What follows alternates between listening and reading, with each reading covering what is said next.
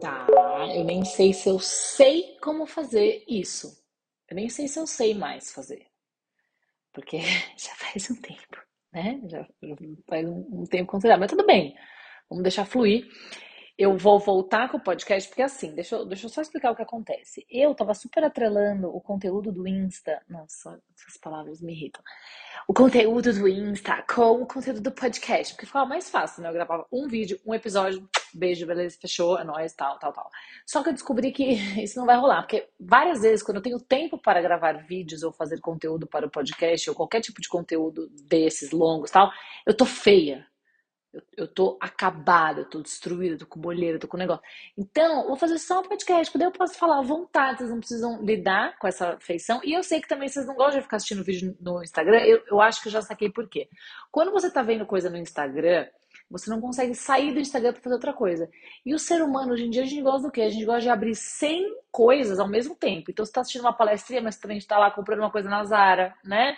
Tá indo lá na, na Shein, Nunca comprei na Shein, é legal? Shein, manda esse feedback. Obrigada. É trabalho escravo, não é? Me avisem, por favor.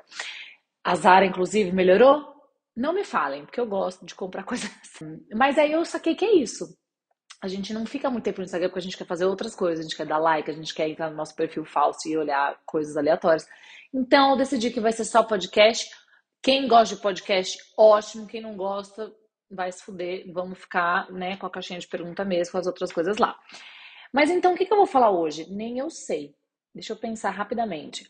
E se a gente falar um pouco sobre relacionamento? Por quê? Sinto que vai chegando um tempo ali de relacionamento, a gente começa a cagar, né? A gente começa a cagar pro nosso parceiro, a gente começa a cagar porque a gente fala, que a gente faz, a gente meio que não dá a mínima. E aí o que acontece? Esse relacionamento vai ficando uma bosta. Então tá todo mundo nessa bosta e ninguém quer lidar com a bosta. A gente vai adiando a bosta até que ela ficar uma grande bosta que a gente obviamente não vai querer mexer, porque senão coisas vão sair dali, insetos, larvas, enfim. Só que assim, a gente vai ter que mexer nesse lugar. Porque a gente ou tem preguiçinha de terminar, ou a gente fica incomodado reclamando de quem a gente tá junto, reclamando do nosso relacionamento. A gente vai resolver isso hoje.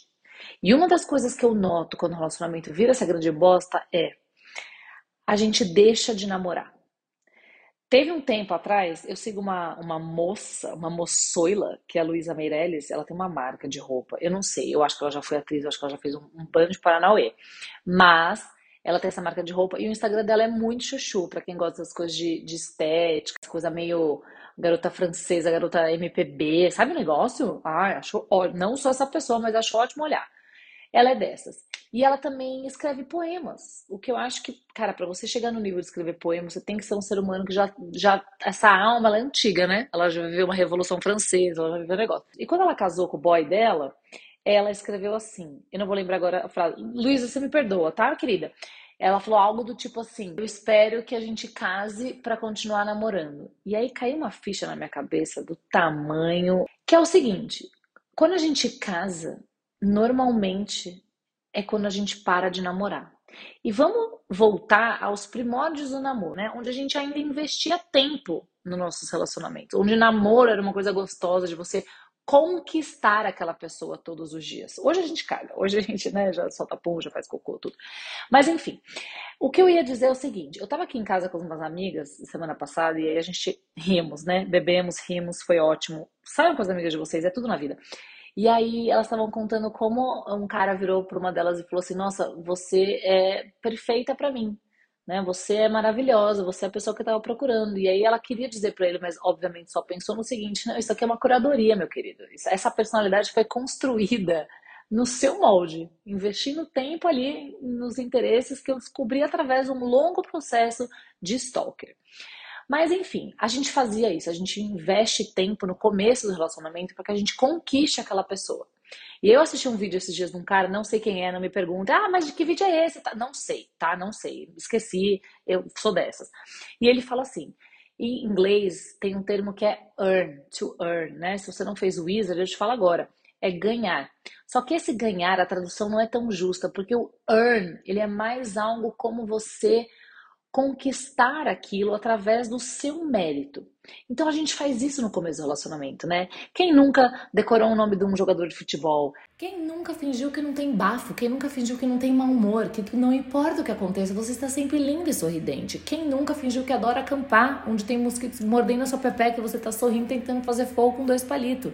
A gente faz isso. A gente se coloca disponível para a conquista daquela pessoa porque a gente está se comprometendo nesse processo. Então a gente faz isso. E aí, com o passar do tempo, naturalmente, essas coisas vão sumindo e a gente passa a cagar para a pessoa que está do nosso lado. A gente para de investir tempo nesse processo de earn. Então a gente para de merecer aquele relacionamento. E eu acho que a gente tem que fazer uma mudança de pensamento. Eu acho que a gente tem que passar todos os dias dos nossos relacionamentos pensando que a gente precisa merecer aquela pessoa ao nosso lado. Se a gente manter essa, essa mentalidade, a gente consegue se botar disponível a certos movimentos que a gente perde o interesse de se colocar nessa posição ao longo do tempo. Então a gente para de querer é, conversar, mas não para você de fato tentar resolver, né? Não de fato você tentar conhecer aquela pessoa, mas para você simplesmente dar a última palavra, para você sair por cima. E aqui eu queria chamar a atenção para uma coisa. É até tema do Clube do Livro. A gente vai ter um encontro semana que vem e vai ser uma, uma... Ó, spoiler para vocês do clube, que é o seguinte: essa história de lacração é a pior cagada que aconteceu na nossa vida. Por quê? Você realmente acha que você sair por cima de uma conversa, de uma discussão, é você dar a última palavra? Você realmente acha que você deixar o outro sem ter o que falar de tanta regra ou de tanto argumento que você colocou, que você impôs ali, você acha que isso é ganhar? Pelo amor de Deus, me poupe. Você só ganha um diálogo, uma discussão, quando você encontra uma solução. Quando você resolve aquele problema. Não é simplesmente tocar uma frase de efeito ou sair por cima no sentido de ser a vítima ou de ser a pessoa que tem razão. Caguei para isso. Caguei. Você só vence um argumento quando você encontra uma solução. Então parem com esta merda. Pare com esse lugar de querer sair por cima das discussões de relacionamento de vocês.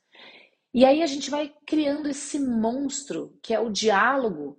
Ninguém quer mais conversar porque é sempre uma bosta. Porque toda vez que a gente vai conversar é esse puta saco de que é um jogando coisa na cara do outro. A gente tem que botar a nossa sandalinha da humildade e sentar para escutar. Quanto mais você escuta, mais ferramenta você vai ter para lidar com as situações desafiadoras em questão de relacionamento que você vai ter ao longo da sua vida. Digo mais, não só em relacionamento. Quando você está disposto a aprender com os outros, quando você calça essa sandalinha linda da humildade que a Prada deveria fazer, eu com certeza iria comprar e parcelar toda a minha vida nela, você se coloca numa posição de aprendiz. Então vamos pensar numa coisa: por que, que a gente vai estudar? Porque a gente quer sair melhor. Então por que, que a gente deixa de querer aprender ao longo da vida? Por que, que a gente vai colocando como prioridade coisas que não são importantes? A gente vai fantasiando sobre a pessoa que a gente quer ser, sendo que isso é totalmente real. Então, o que você projeta para o seu futuro de personalidade, de competência, de capacidade, não tem nada a ver com a tua essência, porque você não para nem um segundo para observar quem você é de fato. Você está se comparando com as outras pessoas de uma forma totalmente injusta e totalmente irreal.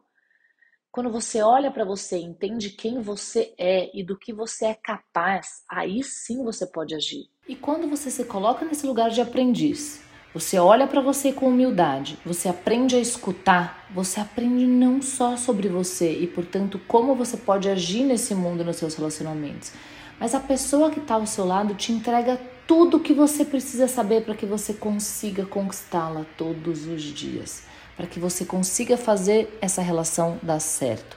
Você é elemento fundamental para o sucesso dessa relação, não é só o outro. Se você está fazendo esse movimento, se você quer conquistar a pessoa, você volta para aquele início do relacionamento, onde é gostoso, onde é prazeroso. Quando você passa a cagar, quando você vira indiferente à pessoa que está do seu lado, só vai dar merda. Aí sabe o que vai acontecer? Você vai estar na roda das suas amigas reclamando de quem você tá junto, sendo que você colaborou para estar tá nessa merda. Quantas vezes, vamos fazer um, uma brincadeira de bebida? Quantas vezes eu falar bosta, merda e cagar, aí a gente bebe, tá? Então, peraí, vou pegar minha, minha taça de vinho aqui, a gente vai beber agora, que eu falei 120 vezes, vou virar a taça, só um minuto. Então, assim, o que eu queria trazer hoje, na volta do podcast, é essa reflexão no caso. A gente já encerrou? A gente já encerrou, porque eu sei que vocês são preguiçosos. Até a gente retomar o ritmo, eu sei que a gente vai ter uma preguiça, mas fique, né? Vamos ficando. A gente vai parar de querer lacrar. Vamos fazer o exercício de tentar sair por baixo, entre milhões de aspas, do senso comum, né? Esse, esse sair por baixo do senso comum dos nossos diálogos da, e das nossas discussões nessa próxima semana. Quem não está no relacionamento, pensa aí em relação com um colega, amigos, qualquer coisa que seja. Você vai se colocar na posição de aprendiz e você vai se colocar na posição humilde de tentar merecer aquela pessoa. Tem outra coisa. Quando você se coloca nesse lugar, você entende que a pessoa que você está tentando conquistar, ela tem um valor para você. Isso não quer dizer que você não tem o seu valor próprio, mas você tem que se revelar para aquela pessoa. Você tem que manter um padrão de comportamentos onde aquela pessoa enxergue um motivo de se abrir com você, de demonstrar para você aquilo que ela precisa para que esse relacionamento dê certo. Você também vai fazer com que essa pessoa se sinta importante. As pessoas precisam se sentir importantes para se sentirem aceitas. Então, quando eu recebo assim, ah, o meu boy ou a minha mina. Nossa, minha mina. Mano, puta que. A pessoa que eu estou junto não consegue se comunicar. A pessoa que eu estou junto não se abre para mim. Beleza, existe uma coisa de trás, existe uma coisa de personalidade? Pode ser que sim. Mas o que eu vejo que é muito comum é que nós mesmos não criamos o um ambiente propício para aquela pessoa se colocar vulnerável, para aquela pessoa se abrir com a gente. Então vamos testar fazer esse movimento, esse exercício da semana. E eu quero que vocês voltem para mim, você que escutou, né, as cinco pessoas que estão até agora no podcast, vocês cinco queridos, vocês vão me falar qual foi a mudança que esse exercício teve na vida de vocês, tá bom? Me despeço aqui agora, né? Muito feliz em estar de volta. E a gente se vê, sei lá, daqui seis anos? Não, a gente se vê na semana que vem, porque eu voltei com tudo. Me cobrem, por favor, me cobrem. Eu adoro podcast. Beijo. Tchau.